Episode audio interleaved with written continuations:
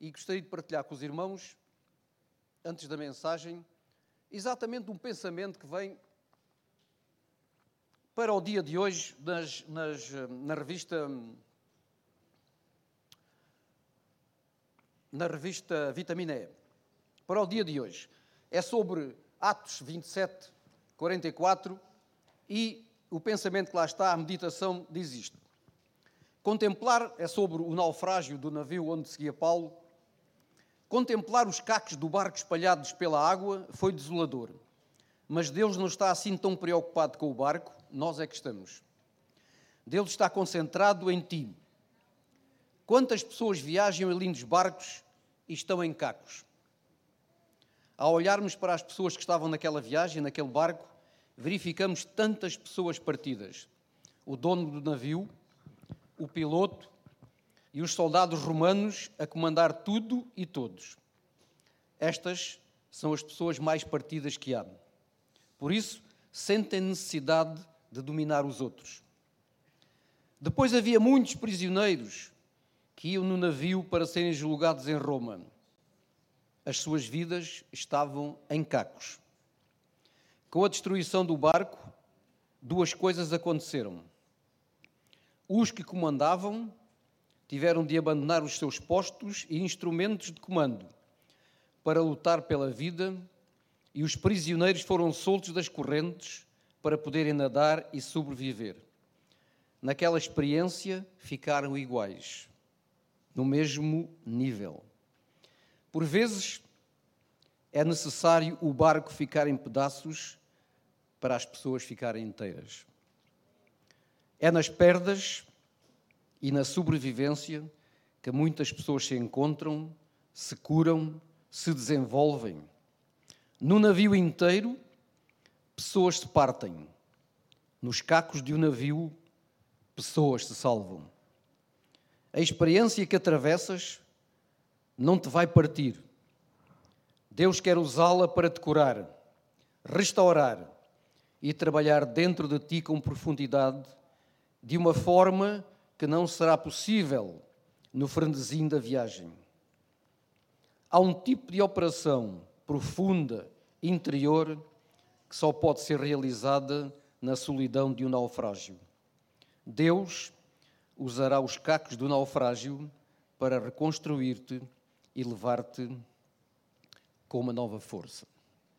Amém?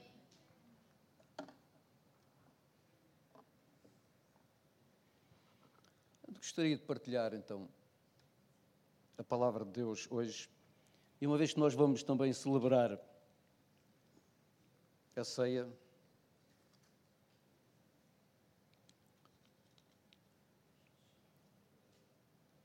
a palavra que Deus colocou hoje no meu coração é tudo aquilo que aconteceu na cruz.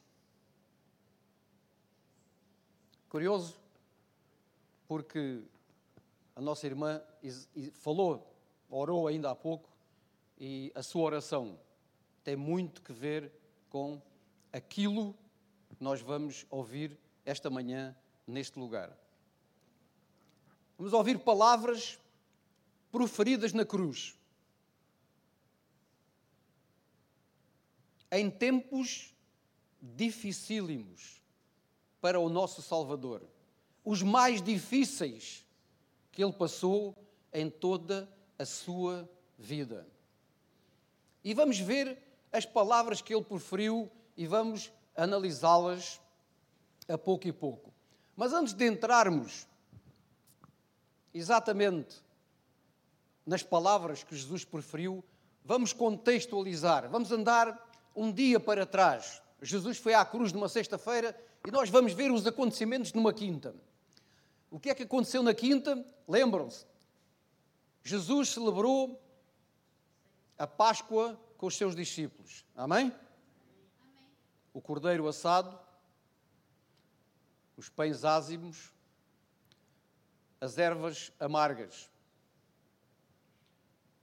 E alguns discípulos disputavam entre eles qual seria o maior no reino. E Jesus, depois de cear, mostra para eles o que é ser o maior no reino. Mostra para eles o valor do serviço, do compromisso. Mostra para eles que o maior no reino é aquele que é mais humilde e é aquele que serve mais e melhor.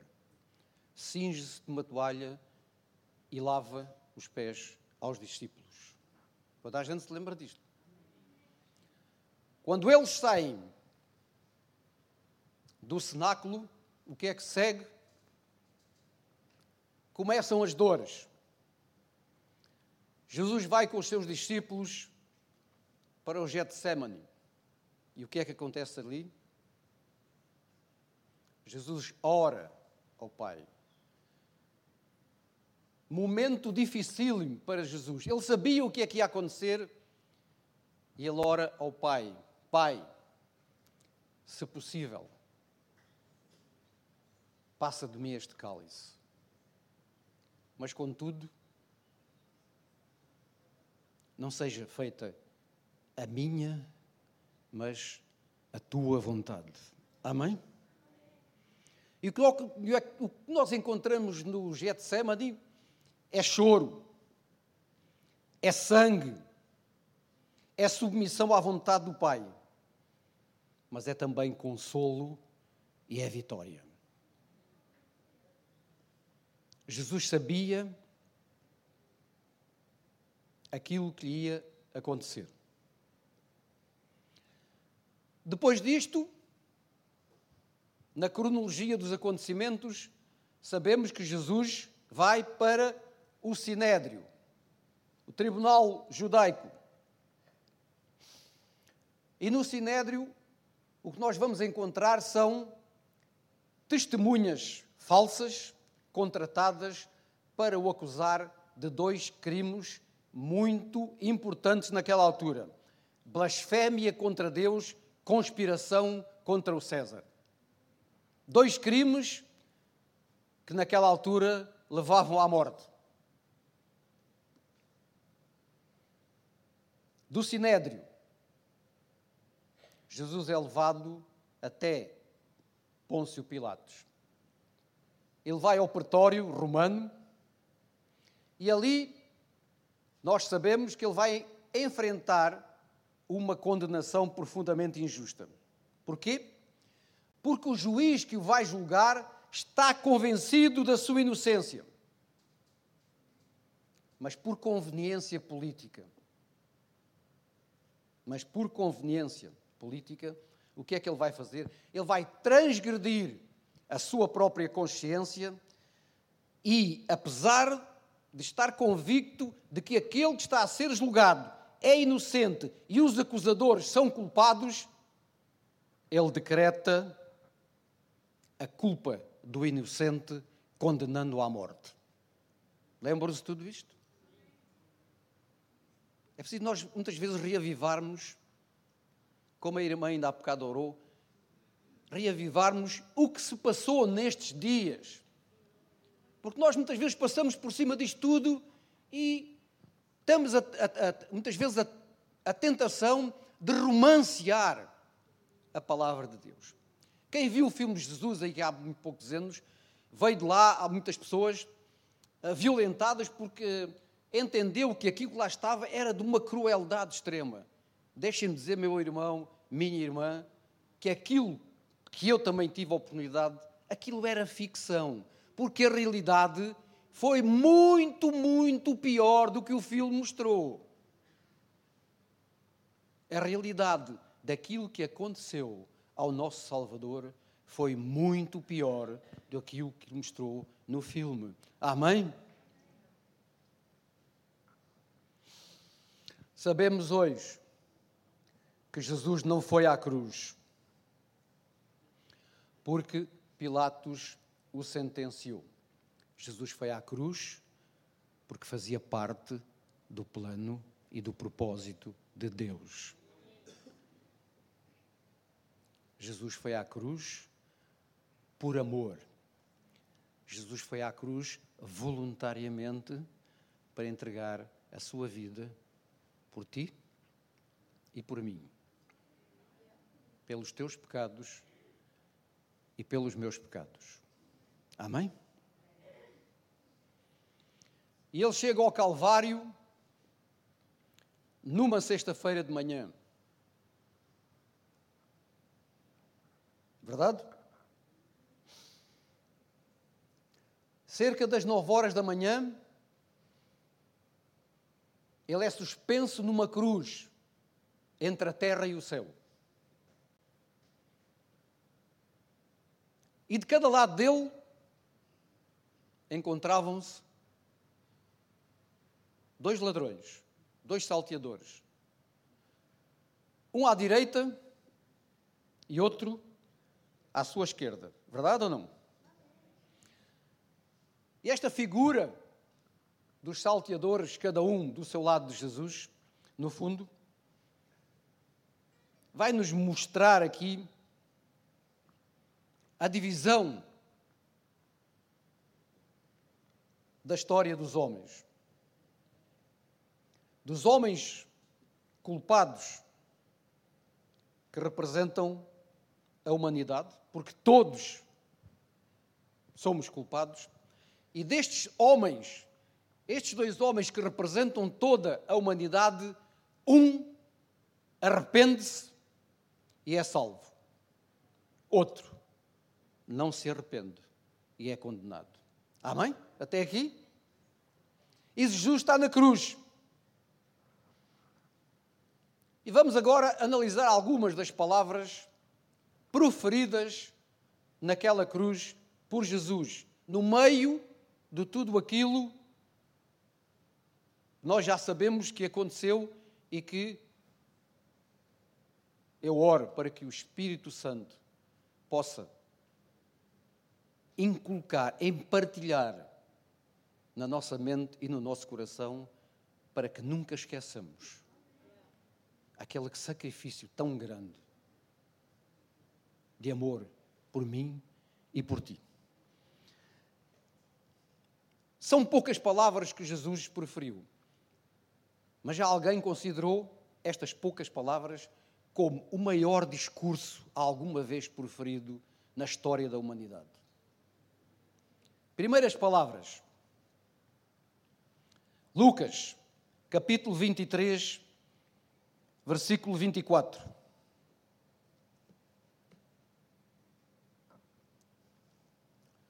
Perdão, versículo 34.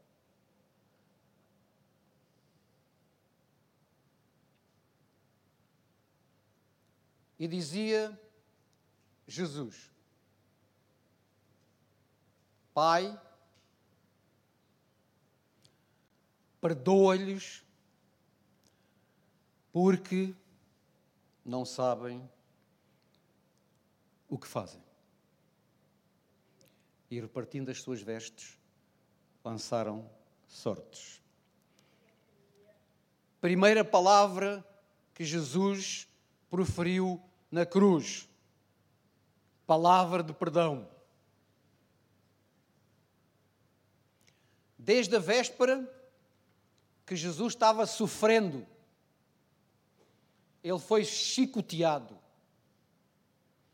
E sabem que os chicotes usados pelos soldados romanos eram feitas de tiras de couro e tinham na ponta pedaços de ossos. Estou dizendo isto para que nós possamos hoje relembrar quão grande foi este sacrifício. E esses pedaços de ossos que o chicote tinha na ponta, quando o chicote era retirado do corpo, pedaços de carne vinham junto. Alguns dos condenados morriam logo ali. Tal a violência de tudo aquilo. Amém?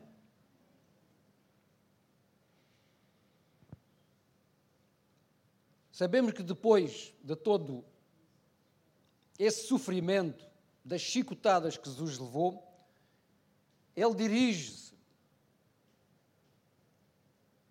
para a cruz, ele vai carregar o madeiro, ele vai ser insultado por toda a multidão, a mesma multidão que há muito pouco tempo gritava Hosana, Hosana, quando ele tinha entrado triunfalmente em Israel, em Jerusalém. Lembram-se? Era a mesma multidão. Agora insultavam-no. E depois ele é pendurado naquela cruz. Suplícios terríveis, cravos pregados nas mãos e nos pés, dores, sede, as pessoas zombando dele, escarnecem dele. O natural, o natural, o humano, é, em resposta a isto, revolta, ira. Mas Jesus, que numa só palavra poderia condenar todas aquelas pessoas, cheio de dores tremendas, a primeira palavra que ele profere do cimo da cruz é uma palavra de perdão. A primeira palavra que Jesus profere naquela cruz é uma palavra pedindo ao Pai para perdoar aqueles que estão agindo de uma forma cruel contra Ele. E aqui nós podemos fazer três observações. Primeiro, Jesus não paga o mal com o mal. Amém? Segundo, ele pede ao Pai para perdoar aqueles que o injuriavam e que estavam envolvidos na sua morte. Ele pede ao Pai para perdoar todos os seus algozes. Ele diz: eles não sabem o que fazem.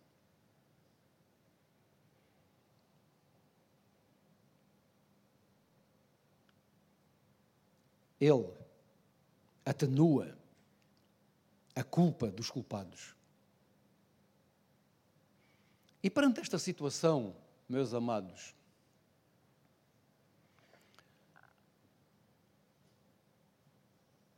como fazemos nós? Será que Jesus não é o nosso exemplo? O que fazemos nós?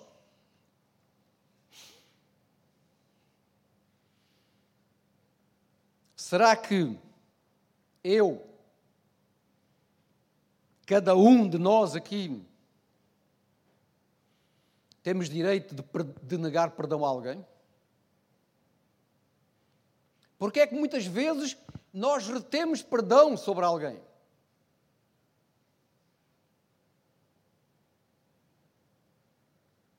Que direito temos de guardar mágoas ressentimentos. No fundo, que direito tenho eu, que direito tem cada um de nós de pagar o mal com o mal? Perante este exemplo que o Senhor das nossas vidas nos dá. Amém? Vamos passar à segunda palavra. A primeira palavra foi não ouvi?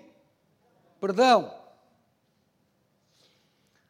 Lucas 23, estamos em Lucas 23, versículos 43.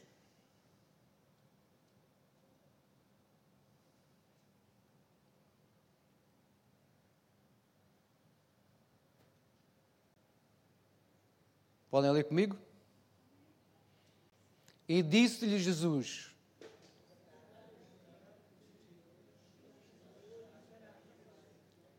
Aleluia! Em verdade, te digo que ainda hoje estarás comigo no paraíso. Não sabemos porque a Bíblia não diz se as primeiras palavras que Jesus preferiu na cruz, derramando perdão sobre aqueles que o condenavam, influenciou o ladrão, um dos ladrões, que estava sendo crucificado com ele. Não sabemos, a Bíblia não diz. Pode ser que aquelas palavras de perdão proferidas pelo Senhor tenham tocado o coração de um deles. Não vamos lá, mas se vocês lerem o relato paralelo de Mateus, no capítulo 27, no versículo 44, Mateus relata que ambos os ladrões, ambos os salteadores, injuriavam Jesus.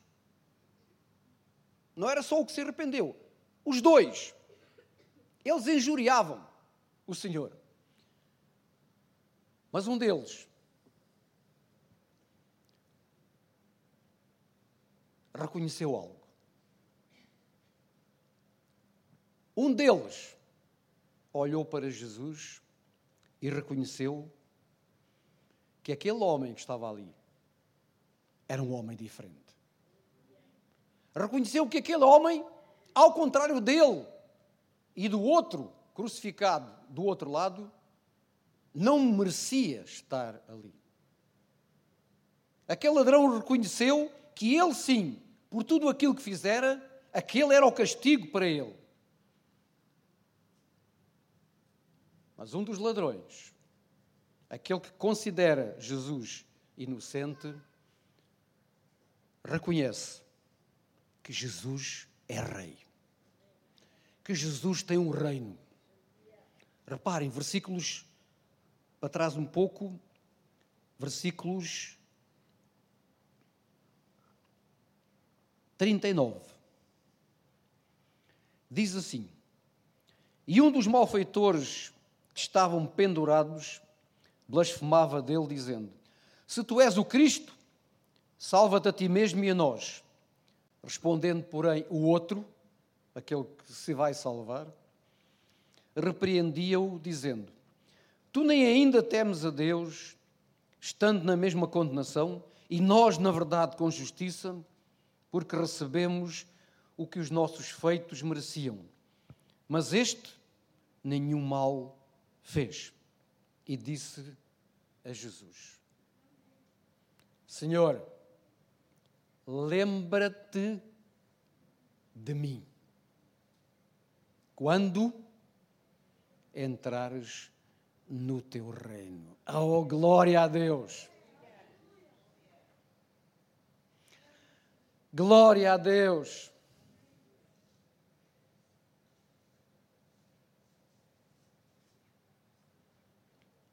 Esta é a segunda palavra. A primeira foi? A segunda palavra é salvação.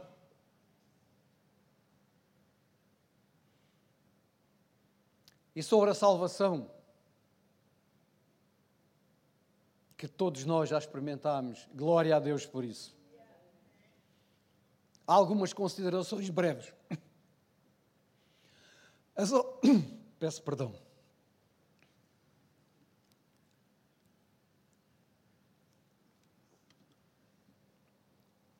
A salvação é pela graça.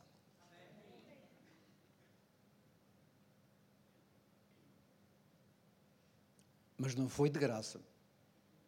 Não foi de Borla. É pela graça, mas, meus queridos, não foi de Borla. Porque alguém pagou.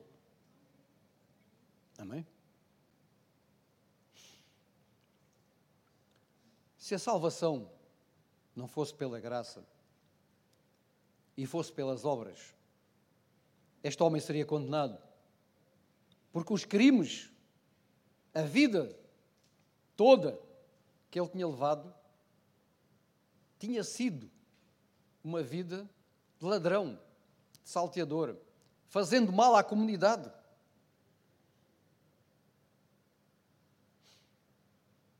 Já pensámos nisto? Uma vida inteira fazendo mal e no último instante, no último instante, numa última nesga de tempo que ele tinha, ter a oportunidade de ser salvo.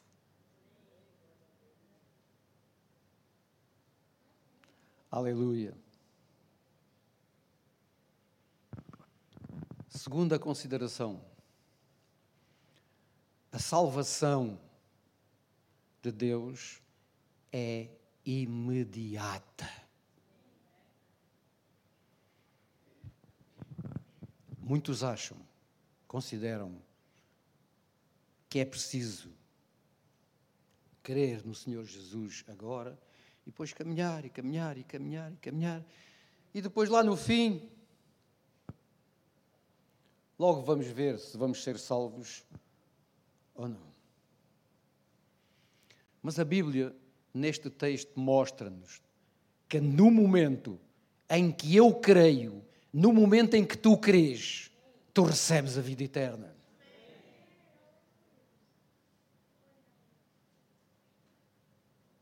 Amém, irmãos? E por isso, Jesus disse ao ladrão: ainda hoje. Ah, mas Jesus morreu e foi enterrado. O ladrão não sabemos se foi enterrado. É verdade, porque naquela altura muitos cadáveres eram deixados e os abutres comiam os próprios cadáveres. Mas Jesus não está a falar do corpo. Jesus está a falar da alma e do espírito. Jesus está a dizer para aquele ladrão: ainda hoje, porque tu te arrependeste, porque tu olhaste para mim e reviste em mim aquele que tinha poder para te salvar, ainda hoje estarás comigo no paraíso. Glória a Deus.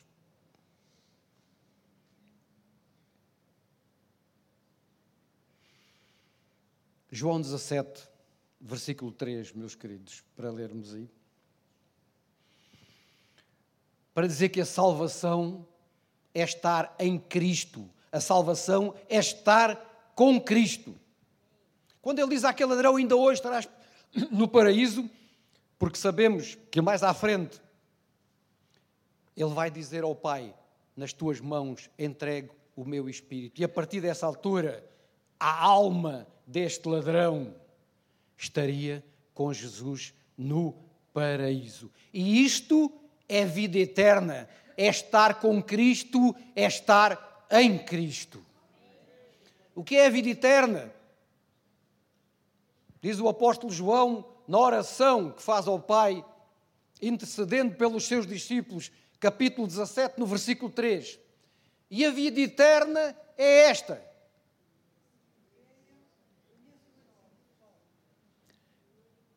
que conheçam a Ti por único Deus verdadeiro e glória a Deus.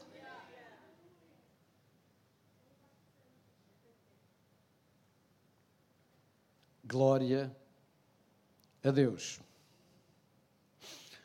No meio de tanto sofrimento, meus queridos, Jesus não perdeu o foco principal da sua missão de salvar e garantir a vida eterna a todos aqueles que nele creem. Mesmo naquele momento de grande sofrimento e com dores horríveis. Jesus foi capaz de dar uma palavra de esperança e de salvação àquele homem que estava no seu lado. Quase todos abandonaram Jesus. Mas Jesus nunca abandona os seus. Amém? Aleluia. Terceira palavra. Vamos ao Evangelho de João, capítulo 19. Vamos recapitular. Primeira palavra foi Segunda palavra? Glória a Deus. Estão atentos. Capítulo 19 de João, versículos 26 e 27.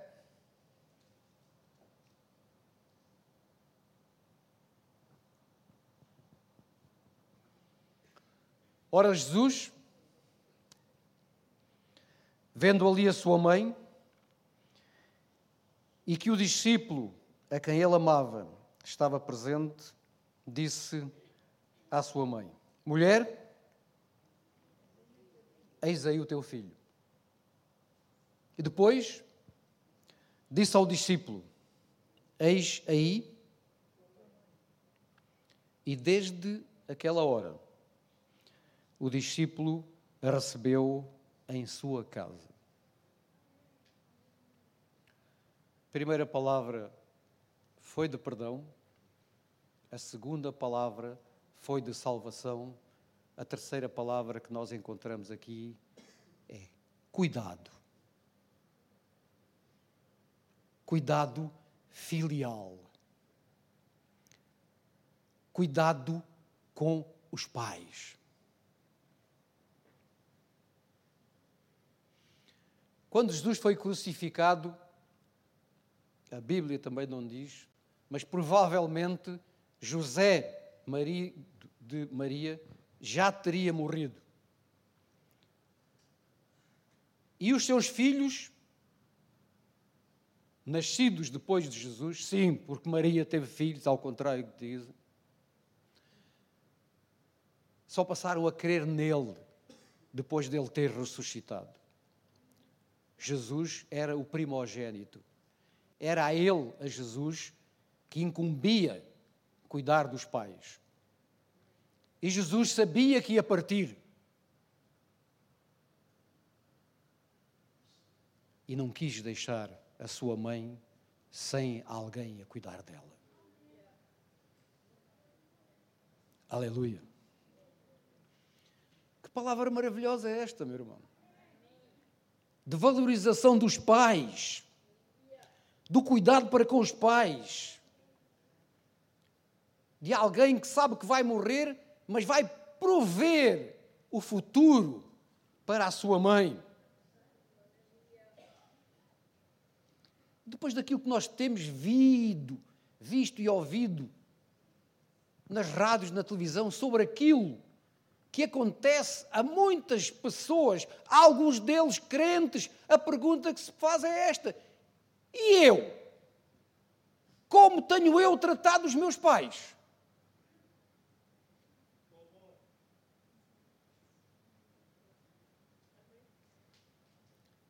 É uma pergunta a que cada um individualmente.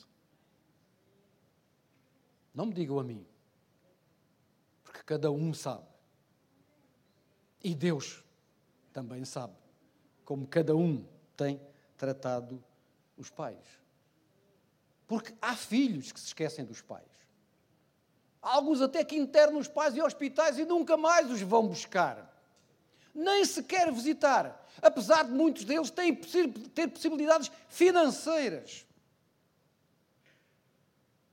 para ter os pais ou consigo ou aos cuidados de alguém. Amém, meus irmãos? Esta é uma poderosa palavra de cuidado. Efésios 6, versículo 2 diz assim: Honra a teu pai e a tua mãe, que é o primeiro mandamento com promessa, para que te vá bem e vivas muito tempo sobre a terra. Amém, irmãos? Primeira palavra, perdão. Segunda palavra, terceira palavra. Vamos uma quarta palavra, desamparo.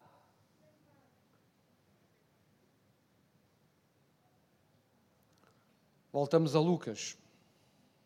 Ah, desculpem. Vamos a Mateus 27, versículo 46.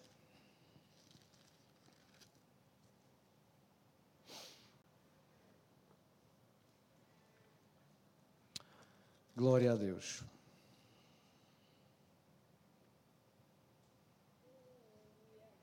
E perto da hora nona, três da tarde, exclamou Jesus em voz alta, dizendo: Eli, Eli, lema sabachthani. É aramaico, o que está ali. Mas em português diz: Deus meu, Deus meu, porque me desamparaste. Imagine a dor, agora já não física.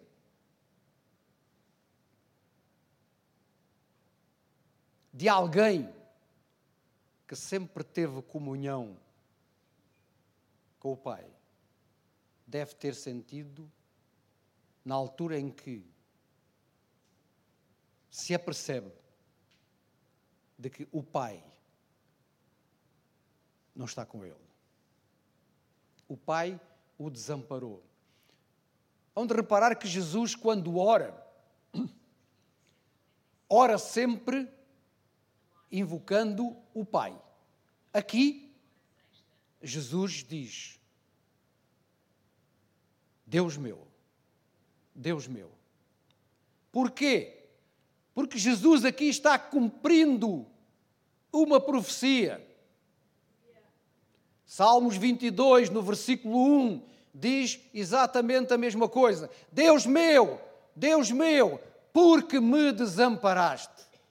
É um salmo de David escrito mil anos antes destes acontecimentos. Glória a Deus. Glória a Deus. Por que é que Deus desamparou o seu filho naquele momento na cruz? Será que foi por falta de amor? Será que foi por desinteresse? Será que foi por algum descuido? O que é que está acontecendo naquele momento que até o próprio sol se vai esconder, porque a palavra diz que entre o meio-dia e as três da tarde houve trevas sobre toda a terra. O que é que está acontecendo naquele momento? O sol se esconde. E o próprio pai, que amava o seu filho, amém? O próprio pai que quando o filho aparece no Rio Jordão, diz lá do céu: Este é o meu filho amado, em quem me comprazo. Aleluia.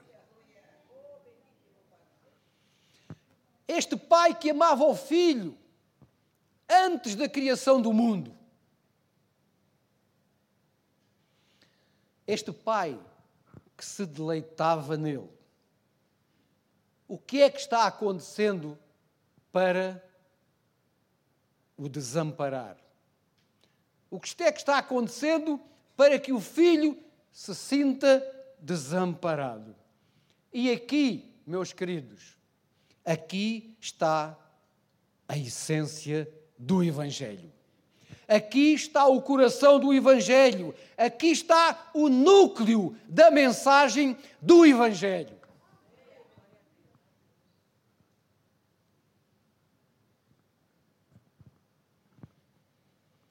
Porquê?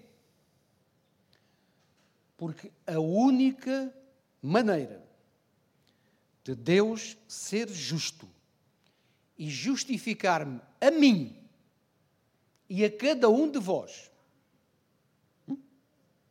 É? Foi encontrar outro alguém que fosse nosso fiador, que nos substituísse. Alguém que tinha as condições, porque era sem defeito, sem pecado, sem mácula.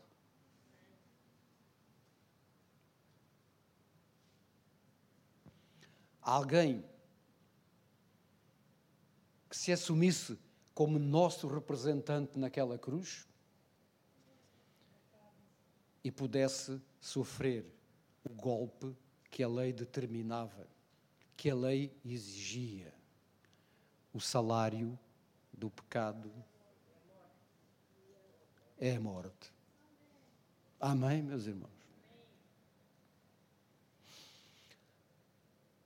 Porquê? Porque Deus não podia passar por cima do meu pecado. Deus não podia passar por cima do teu pecado. A Bíblia diz que Ele não inocente o culpado. Amém? A palavra diz que a alma pecar, essa morrerá. Então, Deus, para não nos desamparar para toda a eternidade, vai desamparar o seu filho momentaneamente. Aleluia! Porque naquela altura, Deus lançou sobre o seu filho todos os nossos pecados. Naquele momento em que estava na cruz, ele foi feito pecado. 2 de Coríntios, o apóstolo Paulo diz no capítulo 5, no versículo 21, aquele que não conheceu o pecado, Jesus, ele, Deus, o fez pecado, para que nele fôssemos feitos justiça de Deus. Glória a Deus. Naquela cruz houve uma troca.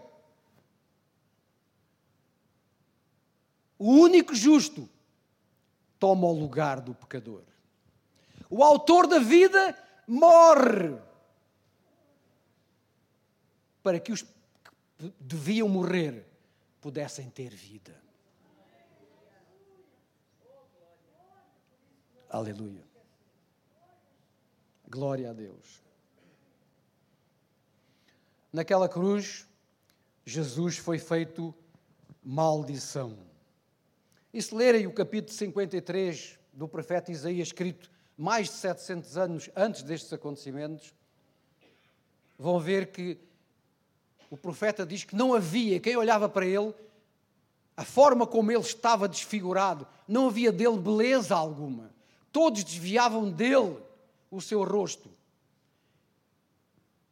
e aprove ao Pai moê-lo, fazendo-o enfermar por causa do meu pecado, por causa do teu pecado.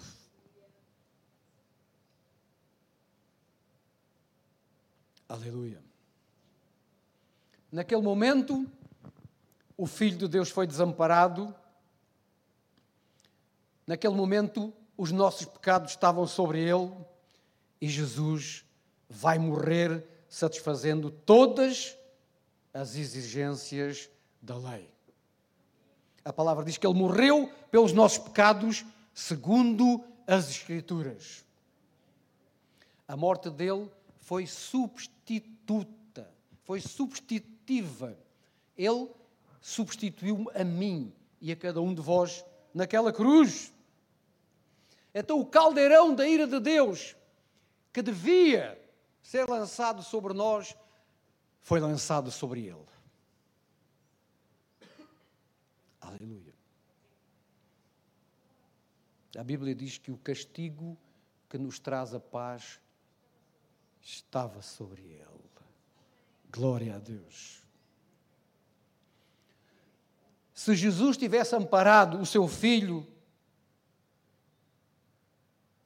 em vez de o ter desamparado, nós estaríamos desamparados eternamente. Amém, irmãos? Houve momentos, nós vimos ainda há pouco, que o povo que estava junto à cruz gritava: Se és filho de Deus, desce desta cruz. Deixa-me dizer-te isto, meu querido.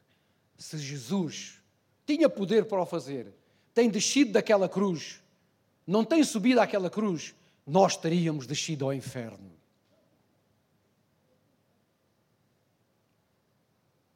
Aleluia. Por isso é tão importante nós percebermos o que aconteceu naquela cruz para valorizarmos a nossa salvação. Que é recebida de graça, sim. Mas custou tudo para Deus. A vida do seu único filho. Amém. Primeira palavra. Segunda palavra. Terceira palavra. Quinta palavra. Desamparo. Vamos à sexta palavra, estamos quase a terminar. Agonia. João 19, versículos 28 e 29.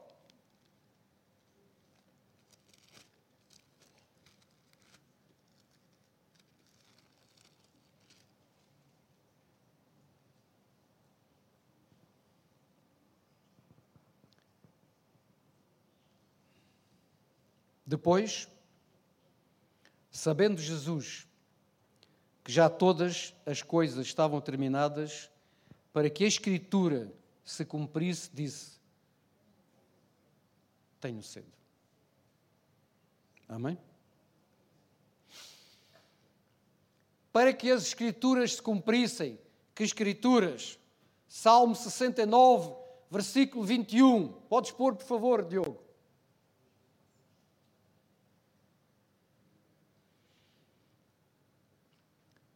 Deram-me fel por mantimento e na minha sede me deram a beber vinagre. Amém? Aqui, Jesus revela a sua humanidade. Aqui, Jesus revela-se 100% homem. Não sei se já leram sobre o que é que acontecia aos corpos, aquelas pessoas que eram crucificadas, as pessoas começavam a ter queimbras, os ossos começavam a desconjuntarem-se, as pessoas ficavam com muita sede, a língua colava-se ao céu da boca, as pessoas começavam a asfixiar com falta de ar. O coração tem cada vez mais dificuldades em bombear sangue para o corpo e quase explode no peito.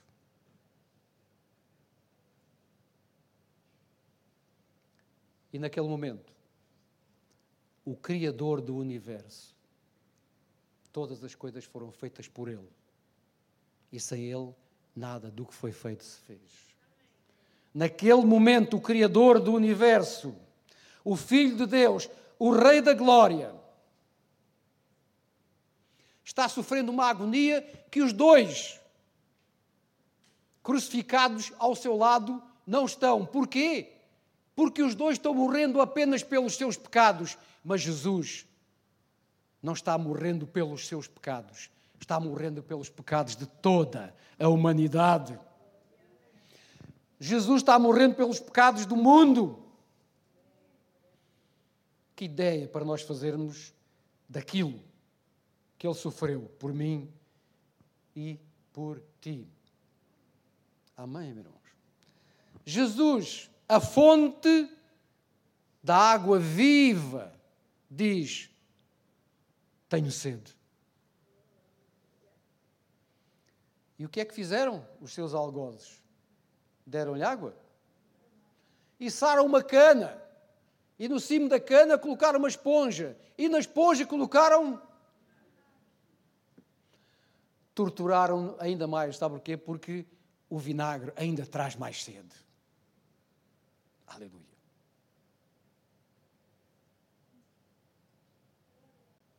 Glória a Deus. Naquela cruz, naquele momento, na sua humanidade, Jesus mostra que entende as minhas dores e as tuas dores. Ele sabe o que é ter sede, ele sabe o que é ter fome, ele sabe o que é ser rejeitado, ele sabe o que é ser traído. Ele sabe tudo aquilo o que nós sofremos, porque Ele sofreu muito mais do que nós. O próprio céu negou-lhe um raio de luz. A terra negou-lhe uma gota d'água. Naquele momento. Recapitulando, e vamos para a sétima palavra. Primeira palavra, segunda palavra, terceira palavra, quarta palavra, quinta palavra, sexta palavra, a palavra da vitória. Vemos até o versículo 29, no versículo 30. Diz Jesus: Estavam, pois, ali, e quando Jesus tomou o vinagre, disse: Está. Aleluia. Está consumado. A palavra no grego é tetelestai. É uma única palavra para as duas que nós empregamos em português.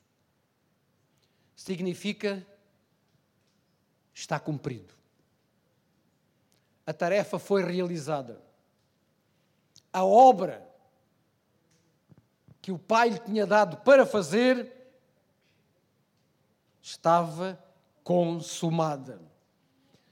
Jesus cumpriu o plano de salvação projetado por Deus desde o Éden até ao dia da sua ascensão aos céus.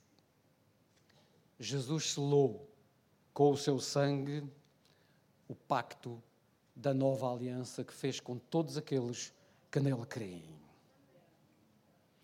Tetelestai, a obra está completa. É como um carimbo, meus amados. Como antigamente as pessoas compravam muitas prestações e no final nós íamos lá com o contrato ao fornecedor ou do eletrodoméstico ou de qualquer coisa e ele colocava um carimbo e diz: está pago.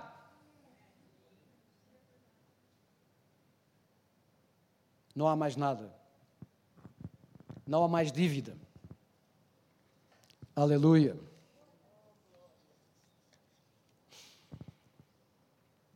A missão estava terminada. Jesus veio ao mundo para nos resgatar, para nos redimir. Ele está dizendo ao Pai: Pai, estou a terminar a missão que tu me confiaste. Morrer pelos pecados do mundo.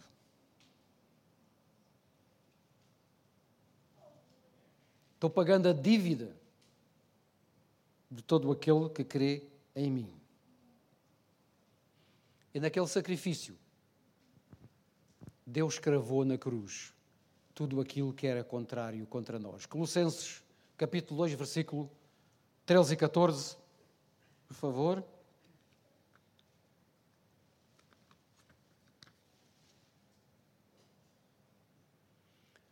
Quando vós estáveis mortos nos pecados e na incircuncisão da vossa carne, vos vivificou juntamente com ele perdoando-os todas as ofensas. E agora, havendo riscado a cédula que era contra nós nas suas ordenanças, a qual de alguma maneira nos era contrária, atirou do meio de nós, cravando-a.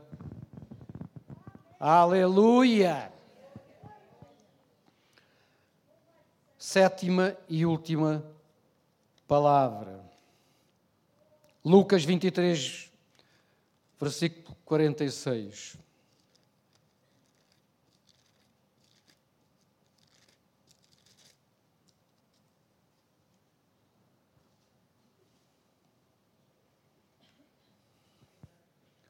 E clamando Jesus com grande voz, disse: Pai, entrego o meu espírito. E tendo dito isso,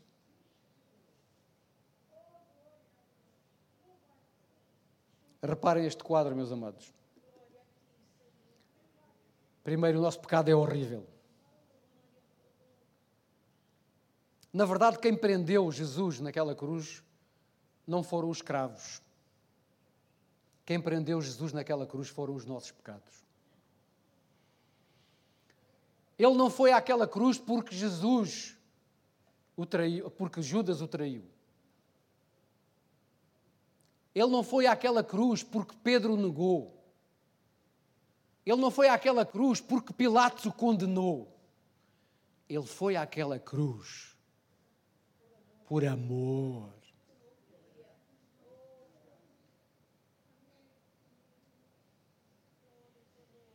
Ele foi àquela cruz porque o Pai o entregou por amor, porque ele voluntariamente se deu a si mesmo.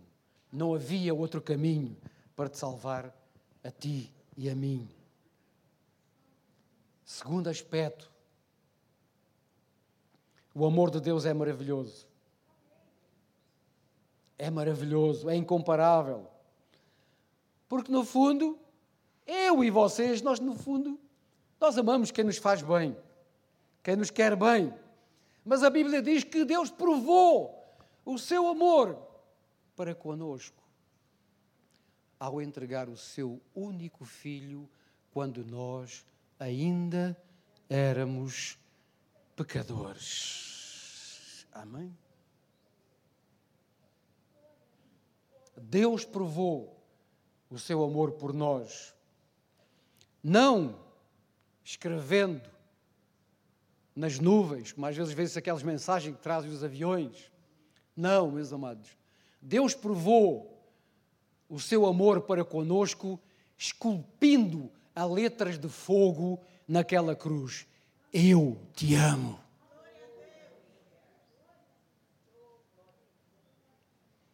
Eu te amo.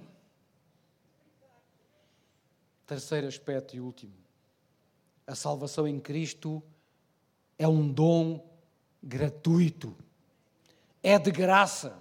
Não compramos, não merecemos, não trabalhamos para alcançar. Ele pagou tudo. Não foi barato. Não. Nem ouro, nem prata a podiam comprar, mas ele comprou pelo seu sangue. Amém?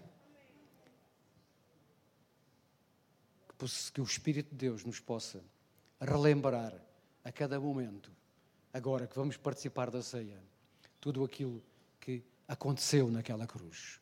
E que jamais possamos romancear tudo aquilo que foi o amor de Deus expresso através do seu Filho pendurado naquela cruz. Vou chamar o grupo louvor, os nossos irmãos assistentes, diáconos, diaconisas, e vamos celebrar a ceia.